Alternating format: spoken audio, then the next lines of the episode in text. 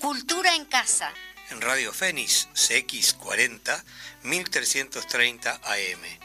Un programa de cultura en un ámbito bien coloquial.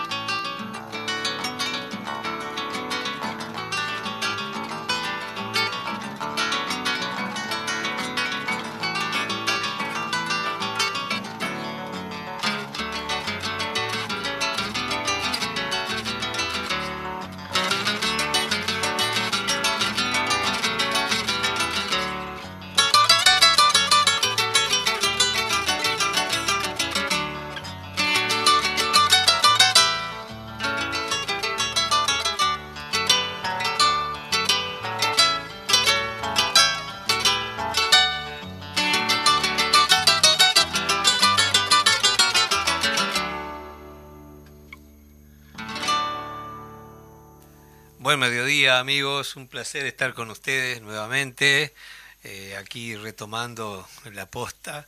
¿Y con quién nos, nos, saludamos? Nos saludamos con el cuarteto Citarrosa, eh, una versión de La Milonga, eh, Tierra Virgen, y qué mejor sonido para abrir el mediodía que esas guitarras que conforman esa imagen universal si bien Citarrosa tuvo 58 guitarristas, de algún modo todos sonaron igual eh, bajo su batuta, de manera que quedaron siendo la guitarra de Citarrosa. Buenos días, buenos días a todas y todos los oyentes. La verdad, una alegría tener nuevamente a mi compañero acá, Eduardo Larbanois, este, mi compañero de conducción. Eh, le estamos dando la bienvenida a todas y todos a este programa de Cultura en Casa nuevamente. Tenemos hoy un invitado, como sabrán, hemos estado en estos programas tratando un tema, eh, de alguna manera, un tema eh, centralizado, digamos, es Montevideo de las Artes, pero que surge del fortalecimiento de las artes por allí que se creó, bueno, vamos a estar hablando de las normativas, de cómo se crea fortalecimiento de las artes. Para eso tenemos un invitado central hoy, un invitado de honor también. Para mí todos los invitados son de honor, pero bueno, porque los mimo y porque después ellos quieren volver, ¿verdad, Eduardo? Es, es un privilegio tener este espacio y poder conversar con la gente entre, que, entre mates, que nos enseña tanto eh, en esta conversada, ¿no? porque es un hábito muy coloquial, tratamos de hacerlo muy tipo entre casa y como charlar para aclararnos nosotros, cosa que eh, nos gratifica mucho porque aprendemos realmente de todas las diferentes disciplinas del arte. Y compartimos con un montón de gente que algunos están cocinando, otros ya están almorzando y nosotros siempre en deuda con las recetitas, pero cada tanto metemos alguna. Bueno, muy bien, tenemos a Sergio Mautone. Sergio Mautone es un gran actor, eh, lo he visto en las tablas. Eh, él ha tenido responsabilidades en cuanto a las políticas culturales, en cuanto a, a, todo lo que es avanzar en los derechos de los trabajadores artistas. En este sentido, bueno, él fue presidente en un periodo bastante importante en cuales se, se gestaron, por así decir, eh, las negociaciones para esta ley que hoy tenemos, que es la 18384, que ampara a todos los trabajadores en el marco de, teatro, en la música. Este, y bueno, y en ese sentido, eh, posteriormente a que él es eh, presidente del Sindicato Uruguayo de Actores, también tuvo un rol fundamental en el Ministerio de Educación y Cultura como director de, del ministerio. Así que te, damos la bienvenida y bueno, hoy vamos a estar hablando, si bien tuvimos en, en los programas anteriores a, los diferentes directores y a los diferentes actores que están allí, en, eh, ya están actuando, que bueno, algunas eh, funciones se han, se han tenido que, suspender por el tema del COVID, lamentablemente para el público, ¿no? Porque un público que estaba cautivo para ver esas grandes obras de teatro. Eh, hoy vamos a estar hablando, pero de la parte más política, digamos, de las gestiones, de cómo surge todo esto. ¿Cómo estás, Sergio? Bienvenido. Buen día, la verdad un gusto, un honor para mí estar con ustedes. Aprovecho a felicitarlos por este espacio. Creo es muy importante tener ámbitos donde podamos charlar de cultura y sobre todo tomo una palabra de Eduardo, tomo una, cuestión que recién referiste. Eh, estamos coincidiendo con el horario de o bien de almuerzo o bien de cocina y por tanto tener la cultura en la cocina nada menos no es una cosa nada despreciable. Sí, como como como antiguamente los, los este radioteatro que la gente entre que cocinaba. Me parece este, fantástico, además con todo lo que alude estar de alguna manera en la cocina de políticas, este, en este caso con un signo eh, muy positivo y ya que decimos positivo también digamos votemos sí como manera de empezar. sí al referéndum exactamente. Bueno, un gusto realmente, un gusto. Vemos que te viniste preparado, que te viniste con mucho material para Estuve a raíz de la invitación, que agradezco por otra parte nuevamente, estuve sí revisando algún material, porque como toda cosa nada empieza desde el momento que lo conocemos, hay una génesis bien interesante en lo que después termina siendo el programa de fortalecimiento de las artes y bueno, el teatro, eh, perdón, el Festival de las Artes, que es una extensión. Y en este recorrido, que fue como todo recorrido, largo, complejo, con idas y vueltas, eh, SUA cumplió, SUA, me refiero al sindicato de actores, cumplió en su momento un rol eh, importante. Porque recuerdo, y estamos hablando entrados los 2000, 2005, 6, 2007, no, no recuerdo con precisión, eh, nos preocupó en aquel tiempo tratar de entender un poco más a fondo la lógica del teatro. Esto vale también para las artes en general, porque todos sabemos que las expresiones artísticas como parte de la cultura, entendiendo la cultura en un sentido mucho más amplio, eh, si bien son absolutamente esenciales en nuestra vida, en nuestro quehacer, a veces es difícil eh, alejarlas de nuestra perspectiva para poder entenderlas como fenómeno, como cosa y pensarlas en términos de política. Y de hecho, la gente reconoce las expresiones artísticas, pero parece que las expresiones artísticas surgieran de la nada, por a veces generación espontánea. Y si hay una constatación evidente del valor de las acciones culturales y de las de las expresiones artísticas, remitámonos, a la pandemia, donde hemos estado en la centralidad, no solamente del consumo, sino en la centralidad de la reflexión, porque muchos de nosotros nos hemos, nos hemos apoyado en la música, además de las cosas que surgieron a partir de la pandemia desde el punto de vista artístico, pero nos hemos refugiado o apoyado en la música, en las artes visuales, en el teatro, en la literatura, en, en el cine, como manera de no solamente de ocupar nuestro tiempo a veces, sino fundamentalmente como manera de encontrarnos, de entendernos, de apoyarnos en el otro, de conocernos un poco más. Y creo que, y sin intención de entrar en ese terreno, porque no es el cometido, pero las artes, si bien no las entiendo como una cuestión utilitaria, en realidad son absolutamente fundamentales para el desarrollo humano. Y nos decía, recuerdo ahora, me viene el recuerdo de Gonzalo Carámbula. Gonzalo Carámbula decía, que, para quien no lo conoció, que no creo que nadie no lo haya conocido, pero bueno, fue realmente tal vez uno de los primeros problematizadores de la cuestión de la cultura como cosa. Y él decía, el ser humano, y eso que lo decía hace muchos años atrás, vive en función o en relación muy estrecha con la pantalla la ficción audiovisual para nosotros es esencial. Cualquier ser humano hoy depende de la ficción en televisión, de la ficción en cine, de la ficción en celular ahora. Depende a veces y mucho.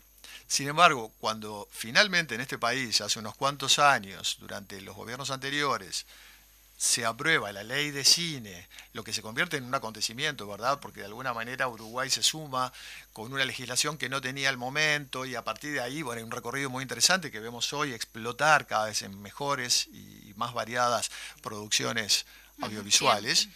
Sin embargo, ese fenómeno sustantivo no mereció un solo titular de diario la prensa del momento no se ocupó del tema, por ahí se leía alguna cosa colateral. Lo que diciendo recién la gente se está informando, ¿no? También puede ser eso. También, pero entonces esto tiene que ver con que eh, sigue, a pesar de la absoluta eh, omnipresencia, sigue siendo una cuestión invisible. Sí, como que eh, lo hemos tocado muchas veces el tema, la clase política muchas veces no asume esa, esa condición de que para resolver los temas puntuales tenés que ir al, a, la gente que, idónea, ¿verdad? de hecho, cuando tú estuviste en, en, los cargos, para nosotros fue un, un, alivio, una persona que está en la cosa que puede discutir y, con, con, solvencia sobre los, los derechos, intereses y, desarrollo de la actividad, ¿no? Porque muchas veces hay un desconocimiento de lo que voy a decir, la gente cree que sale por generación espontánea, que vos sos músico porque no querés trabajar. Este, me acuerdo que el Sabalero siempre decía, yo agarré la guitarra porque no me gustaba el laburo. Y si después laburo más que, más que nadie, porque claro, cuando vos entras en la obra, eh, en, la, construcción de la obra, eh, llega, no tenés horario. El músico trabaja las 24 horas del día y las de la noche también, dijera Dauto Puñales. Claro, porque estás en plena creación, el, el, músico, digo, por extensión, el creador, cualquier creador, el pintor, el escritor de teatro, el actor, está, vos de repente estás durmiendo y, y la bocha anda dando vueltas sobre el personaje que te tocó. Entonces, a, veces hasta te tenés que levantar de, la, de, tu descanso para consolidar una, una, cosa que resolviste en ese momento, ¿no?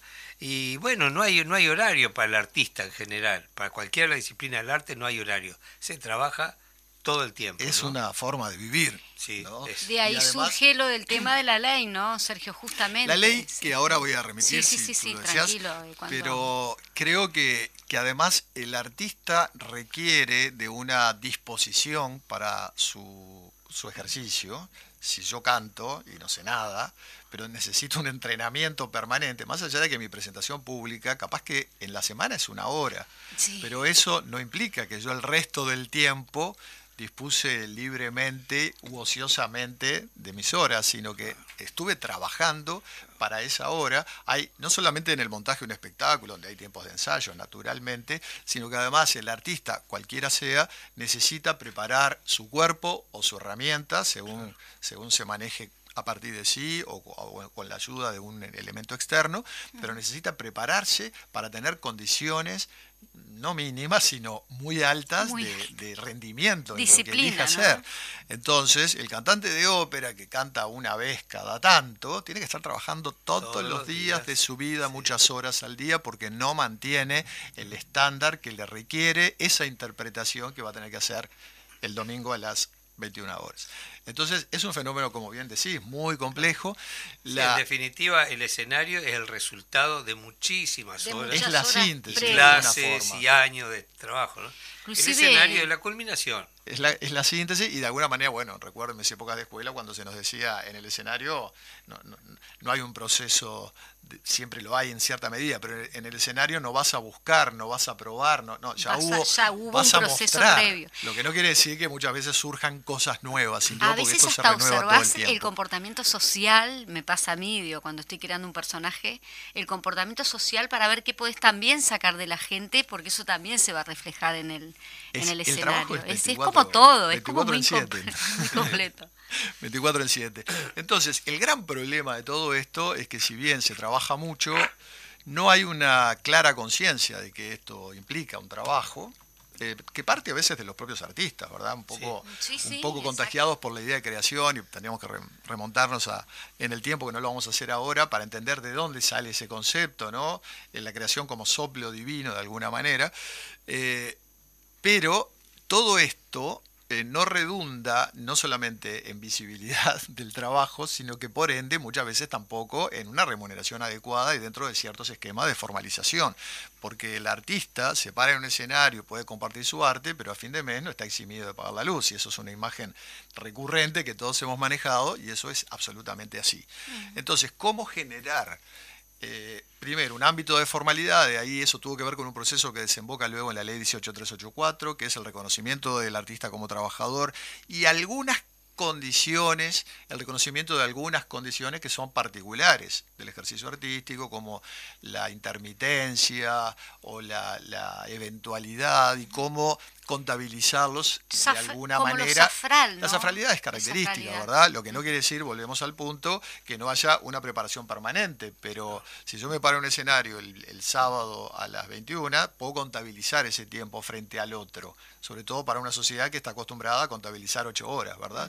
Yo puedo contabilizar ese tiempo frente al otro, pero ¿cómo hago para contabilizar todo el tiempo anterior que me permitió pararme a las 21 horas? Bueno, allí se ensayaron algunas fórmulas, algunas con mayor acierto, otras con menos, eh, un día, si querés, podemos hablar del proceso de la ley. Hay tanto para hablar. Hay tanto para hablar. Y bueno, que desembocó en, esa, es un hecho muy dinámico, ley. Es un hecho muy dinámico. cambio, ¿no? Que yo creo, además, y hace poco tuve una charla, me invitaron a hablar justamente de este tema, y yo invité a quienes hoy estaban trabajando en este asunto, a que la revisaran de arriba abajo, porque evidentemente hay que repensarla, hay que ver qué cosas sí funcionaron y qué cosas todavía no, a los efectos de poder ajustarla a una realidad. Para que, sea un poquito más abarcativa. Que es dinámica, eso fue una muy buena cosa cuando apareció, cuando irrumpió, hoy creo yo que hay que revisarla como, como todas las cosas. Pero el punto es que si bien se logra la formalidad o la posibilidad de formalización, mejor dicho, a partir de la existencia de un marco legal, cosa que antes no sucedía, esto no hacía al trabajo. Entonces, por más que yo tenga la posibilidad de aportar a jubilación futura y de tener todos los derechos que se desprenden de la asistencia social, si yo no trabajo y no cobro por mi trabajo, la ley es meramente enunciativa. No puedes aportar al BPS. No podemos aportar al BPS. Y recuerdo, en determinado momento creo que Pepe Vázquez era presidente del sindicato de actores y él en una entrevista dice, nosotros somos un sindicato de desocupados, el 95, y se quedó corto, el 95 dijo, por ciento de nuestros afiliados no, no tienen remuneración, y yo creo que se quedaba corto en ese momento, y eso creó una cierta conmoción, porque los diarios se preocuparan, pero esto, en el ámbito de los artistas, se entiende perfectamente. Ahora, lo, lo increíble, y acá es donde gana como fuerza la fuerza de la, de, la, de la, expresión de la cosa artística, lo increíble es que pese a eso, pese a eso, igual las organizaciones sindicales dentro del ámbito artístico existen, con sus dificultades, con sus problemas, pero el motor fundamental de la organización sindical es el salario. Y en estas colectividades y las condiciones laborales. Y en, este, y en esta, digamos, colectividad, justamente si hay dos aspectos que pasan a, segundo plano, son salario y las condiciones laborales. Es muy curioso el fenómeno, eh, ¿verdad? Será como al revés. Porque si nosotros pensamos en la génesis, cómo surge SUA, el inicio de SUA, eh, que, que cumplió 80 años el año pasado, el inicio de SUBA tuvo que ver con, bueno, con esa ráfaga de, conformación de organizaciones sindicales, AEU, de, quien también soy parte, cumple este año sus 80 años, este 5 de mayo, por ejemplo. En ese contexto, quienes crean en primer lugar eh, el sindicato de actores, que fue de actores y también de locutores, muy rápidamente, fueron quienes, los, los elencos radioteatrales. Porque Uruguay tuvo una época, ya que estamos en radio, en que existía un auge brutal. Y puedo contar muchas anécdotas. Muchos actores de ahora, de escenas, eh, vienen de radioteatro. ¿no? Sí, los muy grandes, los muy grandes, muchos seguramente hicieron su, su inicio en ese contexto. Claro, porque ha pasado este año, estamos hablando de 80 años atrás, la, la, la creación de ese de, ese, de esa agrupación, ¿verdad? Que fue luego SUA. Y los actores de, de, radioteatro rápidamente, muchos de ellos saltan a la televisión. Cuando en la década del 60, aunque suene ficción, hoy se producía eh, contenido nacional con mucha más intensidad que hoy. Entonces, eso reforzó el sindicato de actores a partir del trabajo, trabajo que desaparece entrada a la dictadura, y bueno, y que entra en un tema de, sería complejo abordarlo en, breves minutos. Pero, pero existió un momento en el que se trabajaba, se cobraba y por tanto había un marco legal mucho más evidente y hubo una ley que permitía a los actores de aquel momento jubilarse, con alguna característica diferencial al trabajador común de la radio o al, o al otro al trabajador, digamos, al operario o al periodista. Eh, de hecho, algunos actores llegaron a jubilarse por aquel esquema. El acta 9, si mal no recuerdo, fue la que deroga esa, ese esquema de jubilación. exactamente. Y luego, y luego este, bueno, surge muchísimo más acá en el tiempo todo este proceso que desemboca en esa ley. Pero decíamos, no hay trabajo. Entonces había que pensar en términos de trabajo. Y eso nos llevó a analizar eh, comparativamente, bueno, qué pasaba en Argentina, en Chile, Colombia, España, México, a bucear un poquito en sus ámbitos formales, legales. Estamos hablando en un momento que no había, no solamente no había legislación alguna, sino que tampoco había programas de fomento, ¿verdad? Como sí hay hoy, aunque hoy algunos con recorte, pero digo, siguen existiendo. Y establecimos una especie de, de, estudio comparado a nivel legislativo y conformamos un borrador, un esquema borrador de ley de teatro, que reunía una serie de principios. En primer lugar, eh, yo creo que nos ayudó a entender la cuestión, hablo de teatro, pero es traspolable. Eh, nos llevó a entender el fenómeno como sistema, porque cada uno dentro de ese sistema se veía particularmente, y sin embargo esto es algo mucho más complejo, donde la, producción artística obviamente implica no solamente el, hecho visible en sí, sino que hay todo un entorno que lo hace posible. Por ejemplo, el lugar donde sucede. Entonces, uno entiende que el edificio teatral, el espacio teatral, aunque también obviamente hay expresiones de carácter eh, informal o, no dentro de este esquema que hacen, no, me viene el término preciso ahora, que se hace teatro en lugares alternativos y eso también es parte de la expresión no naturalmente. No convencionales. Gracias, no, no me venía el término preciso. Eh, pero básicamente, a pesar de eso, la centralidad está, se desarrolla en edificios teatrales, ¿verdad? También eso implica necesariamente, bueno, una formación hay que formarse, no solamente para poder pararse en un escenario, hay que formarse para estar atrás del escenario, hay que formarse para estar abajo del escenario. Eh, había algunas fortalezas que el país había desarrollado, pero todavía rengueras en, muchos sentidos. En el cine lo vimos claramente, el desarrollo del cine fue muy explosivo y fue también eh, arrastrando, entre otras cosas, la aparición de formación en cine, que lo más viejo recordamos que en Uruguay no había hace veinte y pico de años. Era algo prácticamente amateur, cuando había, cuando se podía. Entonces, eh, esta y otras más eran componentes ¿verdad? de un sistema, había que trabajar en la creación de un público, había que trabajar en, eh, bueno, en los mecanismos de producción que habilitaban que la rueda empezara a, rodar, había que generar determinados esquemas que garantizaran, por ejemplo, la circulación a nivel del país, qué obstáculos había que vencer para, para poder lograr esos objetivos. Bueno, sobre todo esto se conversó, se discutió, se leyó y se conformó un cuerpo borrador, que incluso te puedo dejar luego por si interesa tenerlo ahí como en un archivo para, para quien sabe. Nosotros las entrevistas las colgamos en el portal del, del, Popular, es decir, un portal eh, que invitamos siempre y bueno, podemos poner adjunto la documentación que los invitados. Perfecto, perfecto. Y bueno, y a partir de esa eh, documentación que se promovió en su momento, se hizo una gira a nivel nacional, discutiéndola en cada lugar, en cada pueblo, aprendiendo también particularidades que no estaban tan claras en una primera... Mm. Eh, en un primer acercamiento al tema, eh, surgieron algunos elementos que pudieron no ser volcados a una ley de teatro, porque esta ley de teatro no tiene que ver con la ley que finalmente se aprueba, con una ley básicamente de apoyo que hoy está incumplida por parte del, gobierno central que, financia, claro, que financia o que, ya fue subsidia, fue aprobada en el gobierno pasado y que subsidia de alguna manera o que ayuda a paliar la situación este, compleja financiera que viven los teatros. Bueno, no, estamos hablando de ese proyecto, estamos hablando. de esa ley. Es una ley que no llegó a ver la luz. Es una ley que no llegó a la luz, que a mi entender era bastante más abarcativa. Abarcativa porque era a nivel nacional también. A nivel eh. nacional, pero además era, intentaba, eh, por lo menos entendía con todas las los, subsistemas dentro del gran sistema que era la actividad escénica, básicamente. No solo teatro, también títeres, también circo, ¿verdad? También danza, pero esencialmente el enfoque nace a partir del teatro. Y apoyados en la máxima de Lorca, darle 10 años de buen teatro al pueblo y tendrá un impacto muy favorable en su sensibilidad. Y lo mismo pasa al revés, esto vale para todas las artes. En determinado momento, la Intendencia de Montevideo, Héctor Guido era su director de cultura, Ana Olivera era la intendenta, nos convoca a la Sociedad Uruguaya de Actores, a la Federación Uruguaya de Teatros Independientes, porque Guido tenía la preocupación de buscar algunas herramientas eh, para paliar una situación en el teatro que era compleja. No, con esto no digo nada nuevo, esta frase se puede aplicar en cualquier década del siglo sin ninguna dificultad.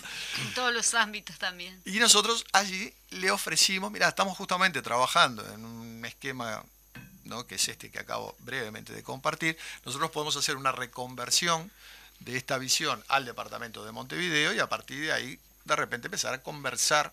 Esto llevó una serie de charlas y fue habilitando un esquema eh, basado esencialmente en estos aspectos que yo señalaba, eh, que termina presentándose en un Consejo de Cultura que fue uno de los pocos que, se convocó. Eh, a nosotros nos preocupaba, como sindicato naturalmente que éramos, ayudar a crear condiciones de trabajo, ¿verdad? Este, trabajo remunerado, al mismo tiempo que nos preocupamos por fortalecer el funcionamiento del sistema y por cumplir un rol que para nosotros siempre es caro, es decir, llegar al otro. Por ende, ayudar a la consolidación de, públicos o poder facilitar el acceso para aquellos sectores de la población más alejados de la centralidad que a veces no tenían, en aquel momento sobre todo, tantas posibilidades de, de poder compartir el fenómeno. Y así fue que nosotros hicimos un plan de fortalecimiento para teatro independiente en aquel tiempo, por considerar el teatro independiente, bueno, primero, columna vertebral del movimiento teatral uruguayo, en sí mismo un propulsor de políticas culturales, como lo son todas las expresiones artísticas, ¿verdad? También un lugar desde donde se supo resistir en momentos difíciles, Insisto, esto vale para todas las... miro, miro Eduardo y no puedo, no puedo dejar de asociarlo y de pensar con lo que fue todo el proceso de resistencia, bueno, con la cadena de cantos populares.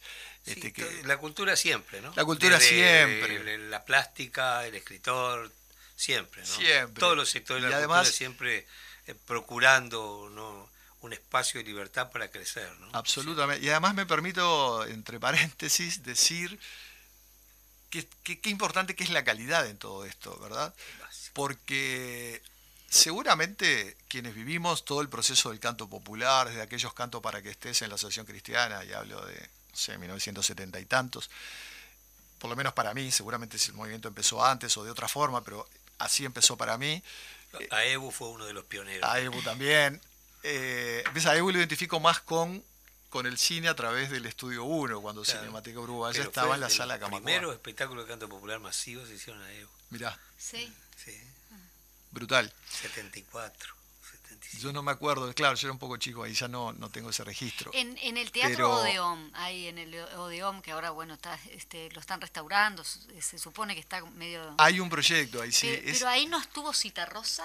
Claro, ahí fue la primera Porque ahí era también un foco de... ese sería un buen programa, ¿eh? mirá que hay mucho para hablar del Teatro Odeón. Ese, es, Odeón, es, un programa. Sí, donde desaparecieron los documentos. Hay, hay muchas historias misteriosas en torno a ese sí, teatro. Eso que fue de Suba en un momento. Eso, exactamente. ahí hay un programa, ahí hay, temas, ahí hay llagas abiertas que todavía. Mirá que ahí es muy Tenés interesante. que volver para hablar de eso. Ah, mirá, no sé si soy el más este, adecuado, porque no, yo no viví la historia, yo he leído sobre la historia, pero es un tema que a mí me interesa investigar, investigar más a fondo. Claro.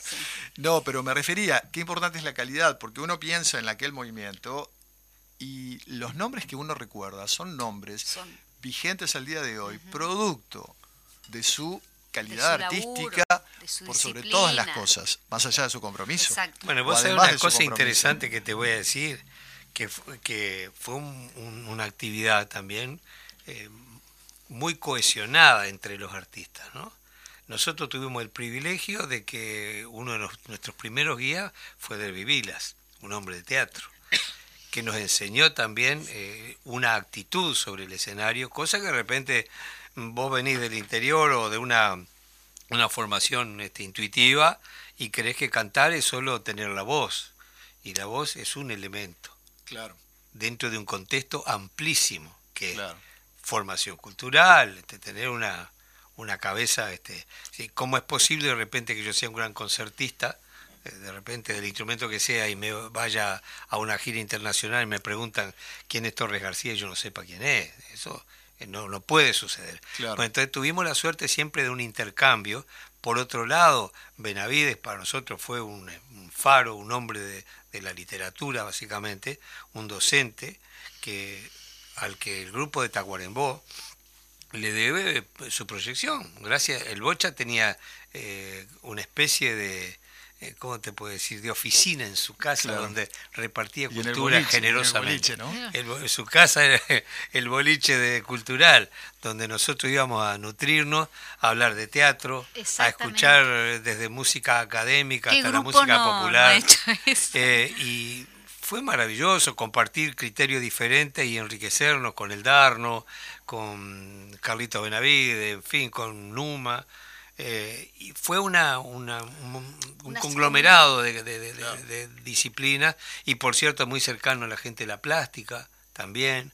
Eh, en aquellos tiempos difíciles a veces éramos convocados por algunas galerías para presentar a algún artista y hacer un pequeño recital, ¿no? presentando la obra de algún artista. Y después también, eh, en un momento recuerdo Nelson Ramos, todos los años, allá por julio, hacía una gran feijoada ¿eh? Eh, y convocaba a todos los pintores y generalmente íbamos a cantar. Y tuve la suerte de conocer a la mayoría de los pintores uruguayos, que yo soy un fascinado de la pintura también. Eh, entonces era toda una, una cuestión de movimiento, un movimiento integral, ¿no? Estaba sí, como una simbiosis, ¿no? el que pintaba se inspiraba en el que escribía, el que escribía se inspiraba, ¿no? Es que así debe ser y además eh, lo decís al, referir a todas las, a todos los, los artistas que has referido, que lo estás reafirmando, el hecho de que, claro, la, la, la, la calidad, sin duda hay algo que se trae, sin duda hay una vocación que se ejerce, pero también hay un compromiso con la profesión, hay un trabajo, hay un estudio. Y yo creo que eso tiene que ver con que las cosas después permanezcan y, dejan huellas en el tiempo, porque en la década del 70 era, no digo decir fácil porque no quiero desmerecer a, compañeros que, que, también estaban aportando movimiento desde un lugar tal vez con menos compromiso artístico, pero el mismo compromiso político, pero sin embargo cumplían un rol funcional tal vez, pero no trascendían a, los tiempos y creo que ese es un tema que el arte eh, permanece. Lo que sucede que en el oficio del arte pasa eso, yo lo hemos dicho muchas veces acá, el arte es inherente al ser humano. El, el, niño, la niña nacen con, con, las condiciones para crear. Después la sociedad y la cultura, la educación te va este, pautando, te va, poniendo límites, ¿no? Eh, pero eh, hay gente que tiene intuición para una cosa y de repente, bueno, se ponen a tocar un instrumento, se ponen a hacer teatro porque les gusta, pero cuando lo elegís como oficio, como descubrís que es parte de tu naturaleza ese oficio, hay que formarse. Es inevitable. Si no, no te podés proyectar ni cumplir la función que corresponde de ser un trabajador del oficio que elegiste. Eh, la entrega total implica una formación muy sólida, muy costosa, que es lo que tampoco se ve, porque vos pagas docentes de esto, eh, yo qué sé, el músico paga de armonía, de instrumentos, de arreglo, de, de canto, de, de todo, pues de teoría. Entonces, claro, es un montón de cosas que vos estudiás y de repente pagás que es lo que vos cobrás cuando subís a un escenario. Claro, claro. Entonces, que de repente hasta el resultado artístico siempre es subjetivo. Por ahí alguien eh, te dice, mira, a mí no me gusta lo que haces, pero respeto mucho tu trabajo, porque me dedicaste tiempo. Dedicaste tiempo a tu trabajo para, para dármelo. lo puedo recibir con más o menos emoción, ¿no? Pero eh, es valioso eso cuando hay ese reconocimiento, cosa que no existe, porque acá todavía se maneja eso de que vos sos artista porque te sale. Te sale. Sí, sí, sí. ¿Qué te lamento, lamento ser la mala de la película, pero, tenemos que ir a un corte. A una tanda, estamos a, ahí 35, estamos un poquito pasado de la tanda publicitaria de la radio. Lamentablemente vamos a tener que cortar esta charla tan linda. Siempre se da esto, ¿no? Es difícil. Y volvemos en un ratito, ya estamos con ustedes. Continuamos la charla con, con acá, con el compañero, con Sergio Mautone. Y bueno, estamos acá también con Eduardo Larrano. Perdóname por favor, las cosas van a cambiar, te lo prometo mi amor.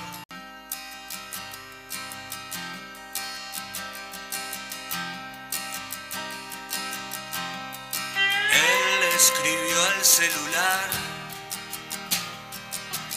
perdóname por favor las cosas van a cambiar. Te lo prometo, mi amor.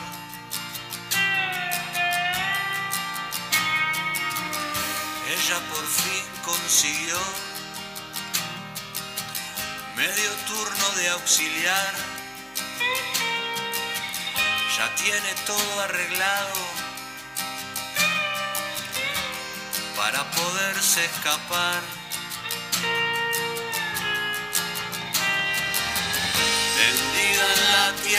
Fría,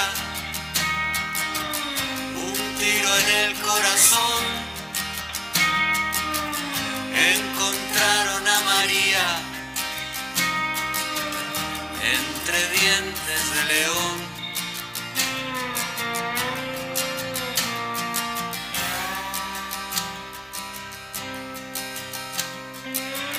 Ella tendió el celular Pensaba que no me iba a enterar. Después del 222, en casa vamos a hablar.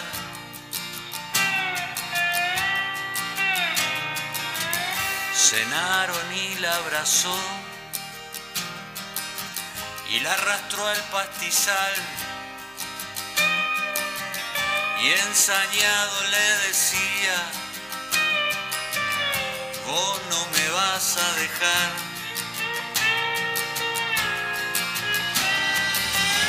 Tendida en la tierra fría, un tiro en el corazón. Encontraron a María entre dientes de león.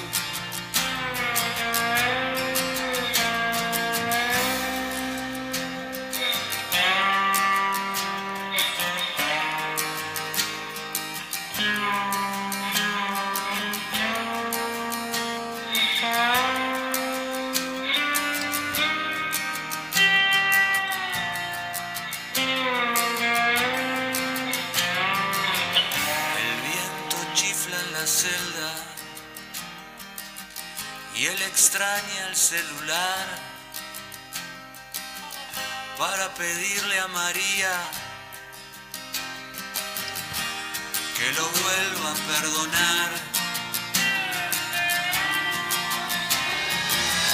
Tendida en la tierra fría,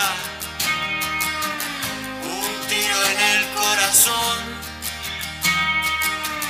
encontraron a María entre dientes de león. Tendida en la tierra fría, un tiro en el corazón. Encontraron a María entre dientes de león.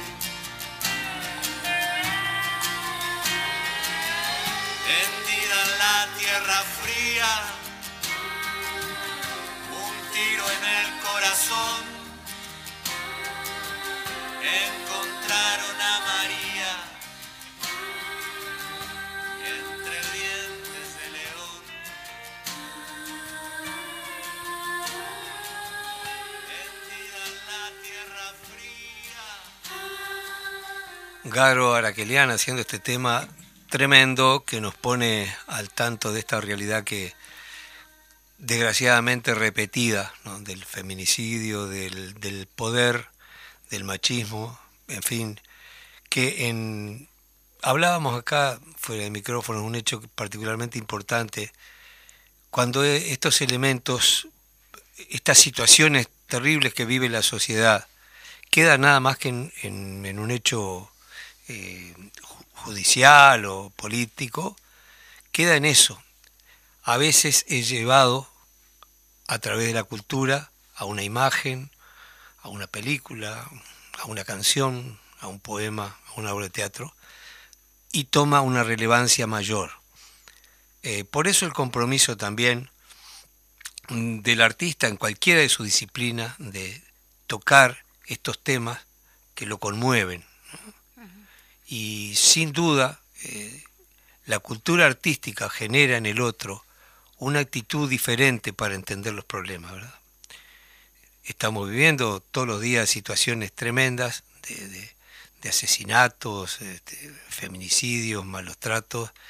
Y bueno, hoy por lo menos se sabe, eh, era un hecho particularmente eh, común en otros tiempos, como que el hombre tenía la autoridad sobre su mujer y tenía la autoridad para pegarle y hacer lo que quisiera con su mujer y, sus hijos, y se decía, no te metas en la casa del vecino, en la casa de para adentro es de él. No, no es de él, ¿no? Entonces Todos hoy se está tomando una comprensión diferente de la situación gracias a que, gracias a este tipo de trabajo, de la discusión del problema, de asumirlo y también de reproducirlo a través del arte en cualquiera de sus manifestaciones. Yo veía ayer una, una obra de una, una obra plástica de una mujer que hace muchísimos años, este, eh, europea, eh, fue violada por, por su maestro de pintura. Y la venganza de ella es pintar un cuadro donde ella y otra mujer lo asesinan al tipo. ¿no?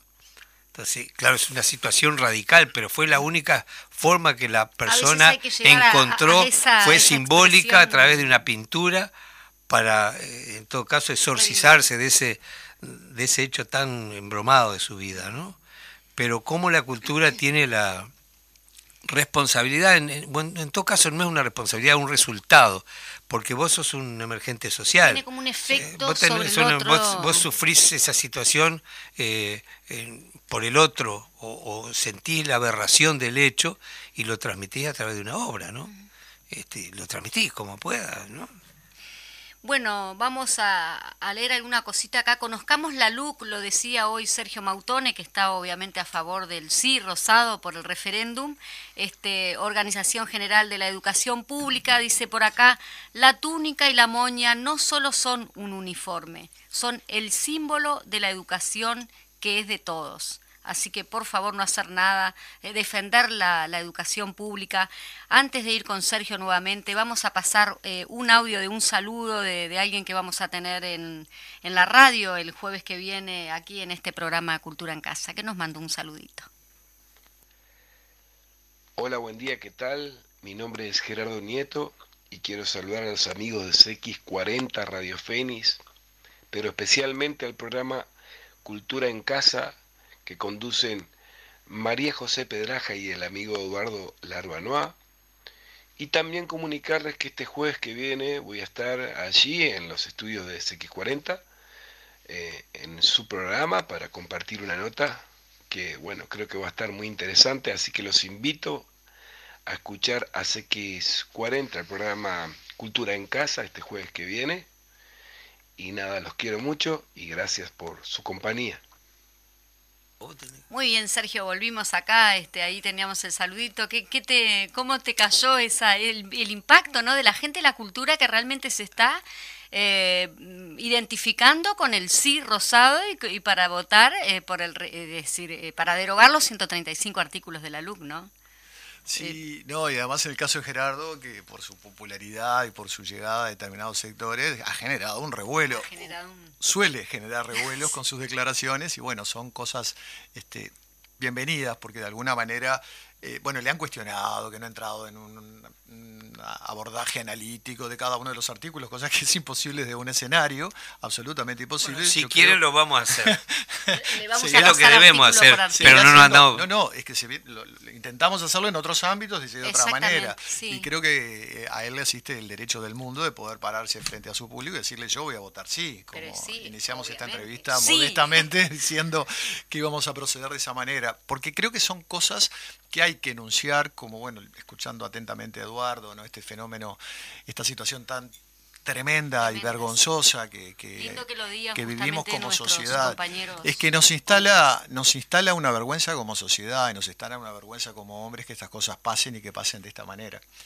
Eh, evidentemente hay que seguir trabajando, hay que seguir hablando, hay que seguir denunciando y sin duda también hay que seguir produciendo arte, porque el arte, bueno, lo hemos dicho muchas veces a lo largo de distintas, del programa y de distintas maneras, pero el arte es una oportunidad precisamente para revisarnos como sociedad, no porque busque ese cometido, porque se da, para revisarnos como sociedad y como para abrir nuestra cabeza y poder aceptarnos este, tal cual somos en un ámbito de diversidad, respetándonos, en fin, estableciendo códigos de convivencia, estableciendo códigos democráticos, de convivencia democrática. Y esto en definitiva también es lo que apunta o a lo que apuntó este trabajo que nosotros presentamos en su momento, a crear esas condiciones dentro de un ámbito concreto, ¿verdad? Que era, en este caso, el teatro, volvemos a, a decirlo, entendido sistemáticamente o sistémicamente, no sistemáticamente, y nuestra intención fue trabajar hacia la creación de políticas eh, que tenía como objetivo defender la cosa pública,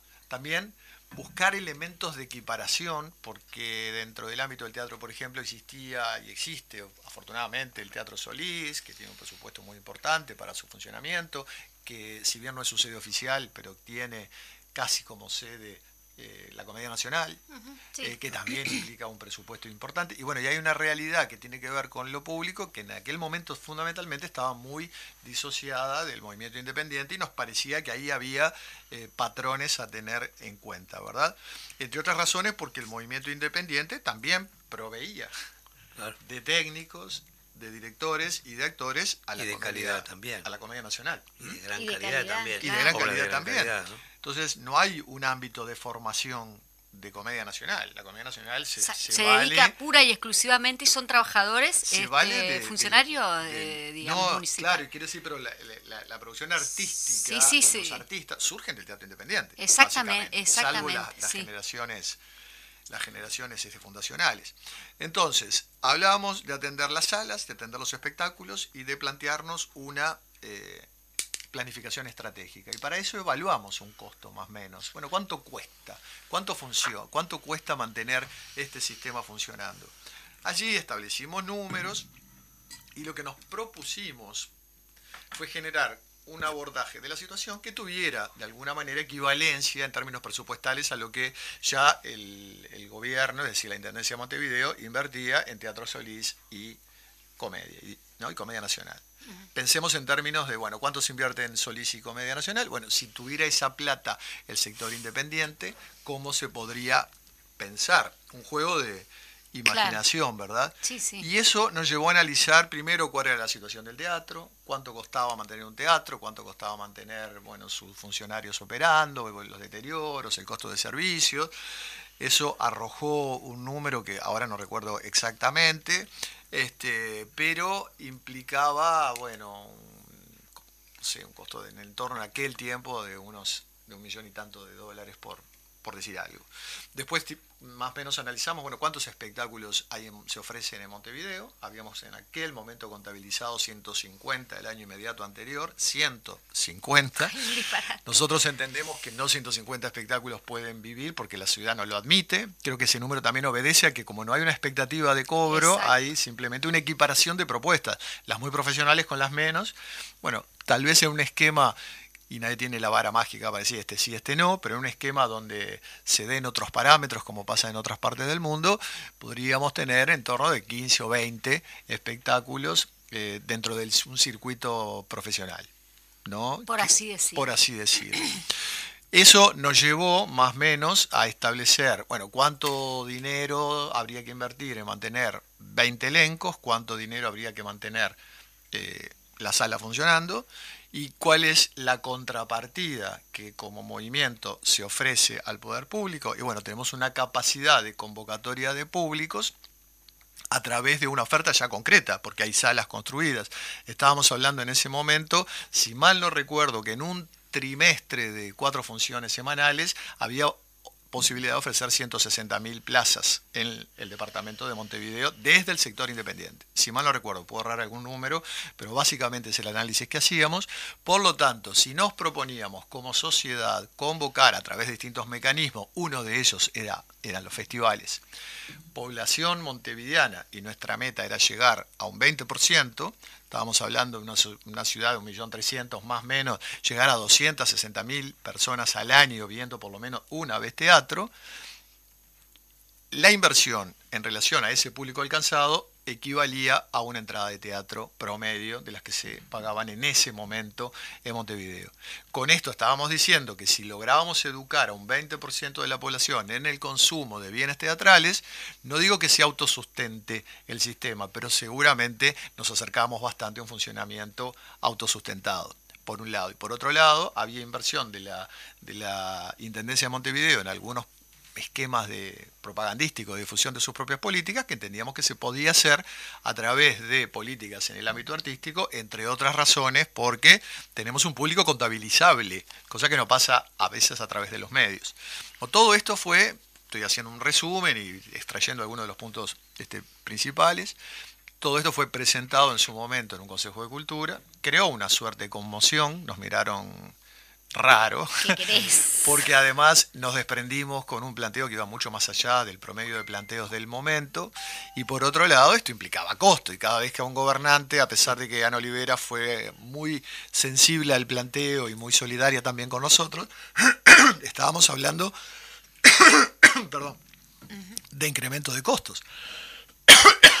a ningún gobernante le gusta tener que pensar en esos términos, pero creo que la sensibilidad política y la comprensión, porque esto generó comprensión de un posible camino, hizo que se abrieran las puertas para pensar esto incluso todavía en un espacio más grande, que fue lo que terminó siendo eh, la implementación de un programa de fortalecimiento de las artes, que con sus particularidades alcanzó a todas las disciplinas. Uno de los objetivos que nos habíamos planteado desde el Vamos, además de visitar a los barrios y demás, una vez que se implementó este programa, que para decirlo brevemente, este programa en lo que tiene que ver con la formalización del trabajo reconoce 10 propuestas anuales a las que remunera. Y hay aportes con un salario este, formalizadamente, etcétera, con todos los beneficios que eso implica.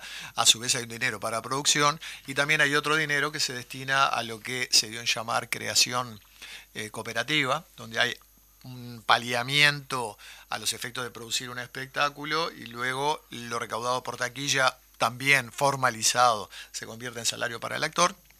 Y a esto se le suma una tercera pata que tiene que ver con la elección o la selección de espectáculos ya estrenados con la intención de hacerlos recorrer por los barrios. Esto más una partida de subsidio, que no es la ideal, pero que ha ayudado fuertemente a los teatros independientes a su sostén, más una política de promoción, bueno, ha hecho que con limitaciones, con muchos aciertos, con algunos desaciertos, el programa eh, ha funcionado y creo en forma casi al inicio, casi en, paralelo a que se pusiera en práctica, creó un festival de teatro que comenzó modestamente en la Sala Verdi hace nueve años, algunos días en el mes, y hoy es un festival que por primera vez, y acá quiero reconocer especialmente a Carlos Viana, que estuvo en el inicio en todo este proceso y que se ha convertido en el artífice. Hoy por hoy el festival no es un festival de teatro, es un festival que va mucho más allá, con propuestas diversísimas en distintas salas de Montevideo, y en lo que corresponde a teatro particularmente, eh, hay presencia en todos y cada uno de los municipios, lo que también da cuenta de un crecimiento, eso no estaba hace 10 años atrás, un crecimiento en cuanto a infraestructura cultural promovido por la Intendencia de Montevideo. Hoy contamos con unas salas hermosísimas, la recuperación de la sala Artesanos en Peñarol o la sala nueva... La GOES también. La, sala GOES la sala Lazaroff, en el intercambiador Beloni o la sala en el complejo Sacude, en fin, espacios nuevos en la experimental de Malvin. Y salas con muy, muy bien equipadas. Son salas de primer nivel y hace unos años atrás mirábamos con cierto, con cierto recelo no es la palabra, pero con, con cierta envidia sana, miramos las políticas culturales en Medellín. Cuando ah, se impulsaba justamente la penetración en los barrios más populares con gran infraestructura cultural, y bueno, de alguna manera hoy podemos decir que la Intendencia de Montevideo ha generado esa política y los resultados están a la vista. El festival, en lo personal, a mí me carga de emoción porque modestamente fui uno de los tantos uno de los articuladores de la etapa que dio luego nacimiento a este festival y bueno, verlo en una novena edición y no solamente en una novena edición, sino más en una novena edición desparramada por toda la ciudad y tiene mucho para seguir creciendo. Creo que un país chiquitito como nosotros, ¿no? con 3 millones y medio de habitantes. Eh, los argentinos dicen, vos levantás una baldosa y sale un actor, un cantor, un músico, un pintor, un...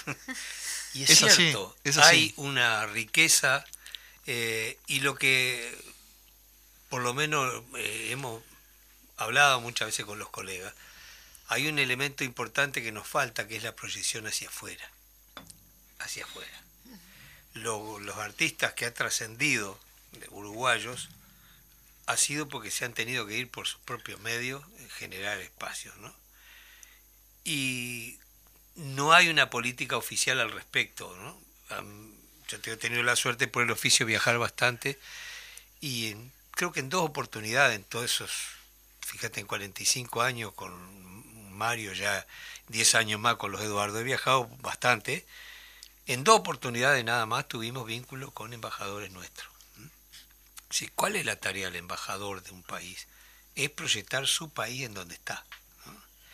Y y siempre lo hemos repetido acá incansablemente, que los lazos culturales generan una trama tan sólida que permite cualquier tipo de construcción después. ¿eh?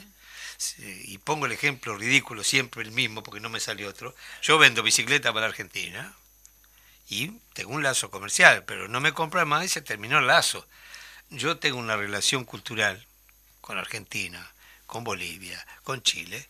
Estoy construyendo una trama de una solidez que permite construir cualquier cosa sobre eso. ¿no? Y eso, en eso voy con que la, clase política en general no tiene claro la importancia y la proyección de la, cultura de su país, la identidad, la diferencia con los otros pueblos, lo que te hace interesante, lo que no tiene fulano y vos tenés, ¿no?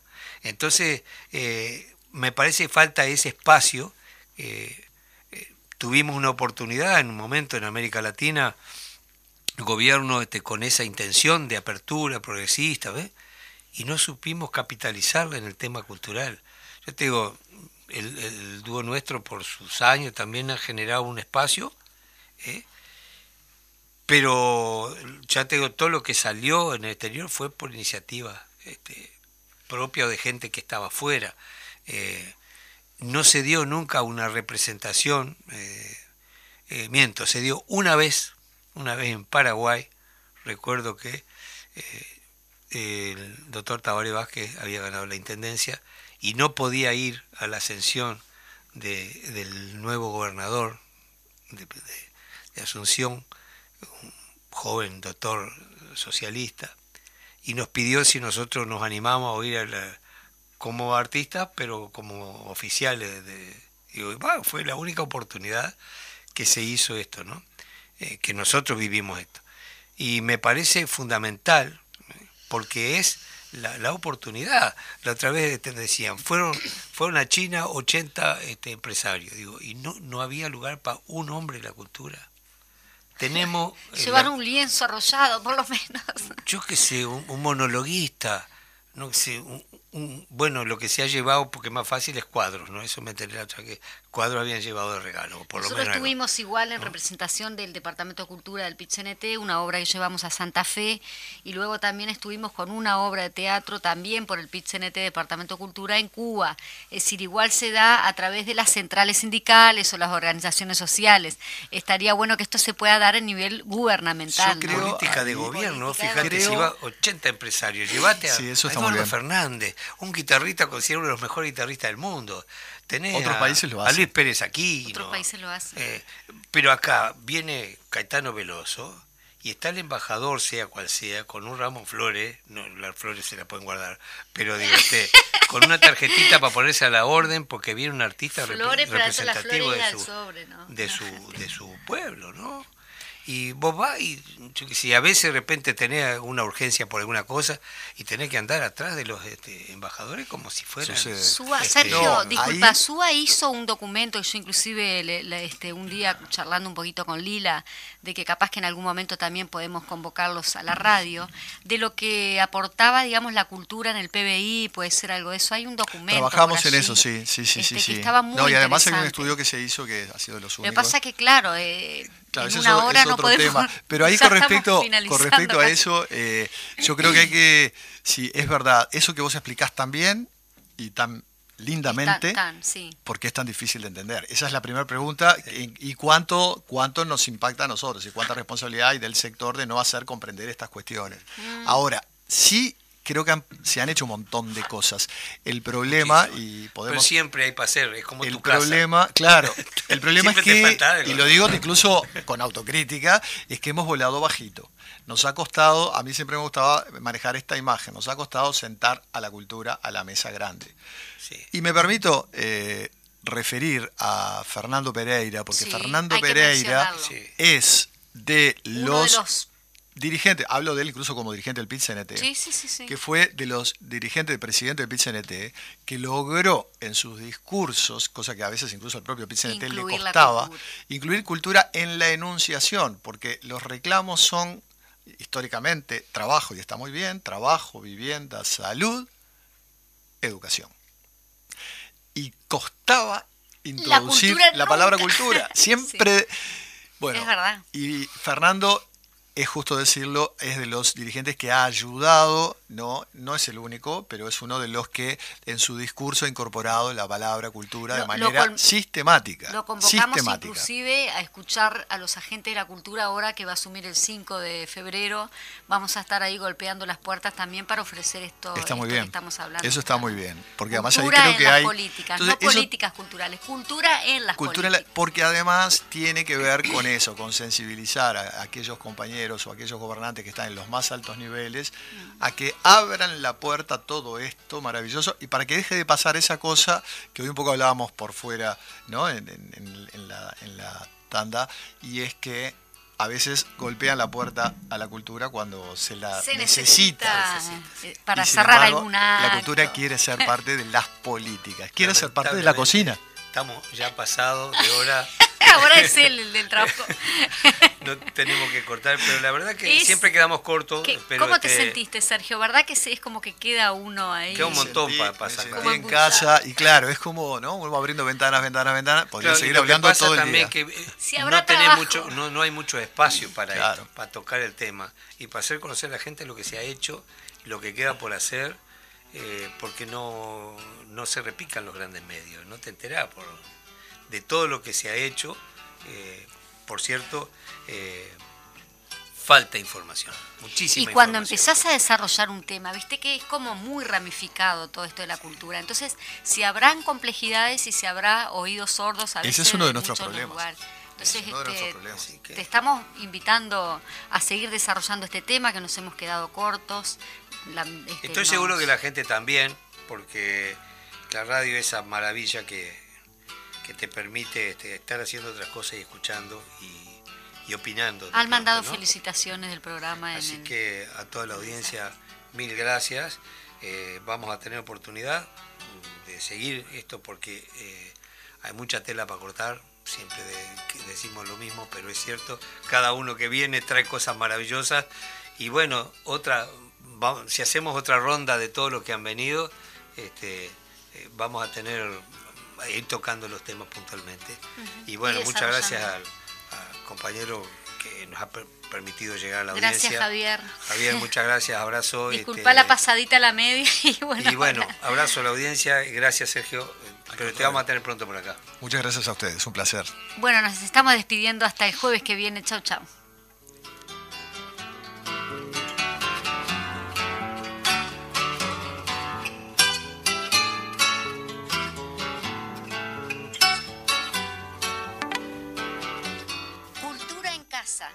Todos los jueves, de 12 a 12.30. En Radio Fénix, CX40, 1330 AM. Un programa de cultura en un ámbito bien coloquial. Los esperamos.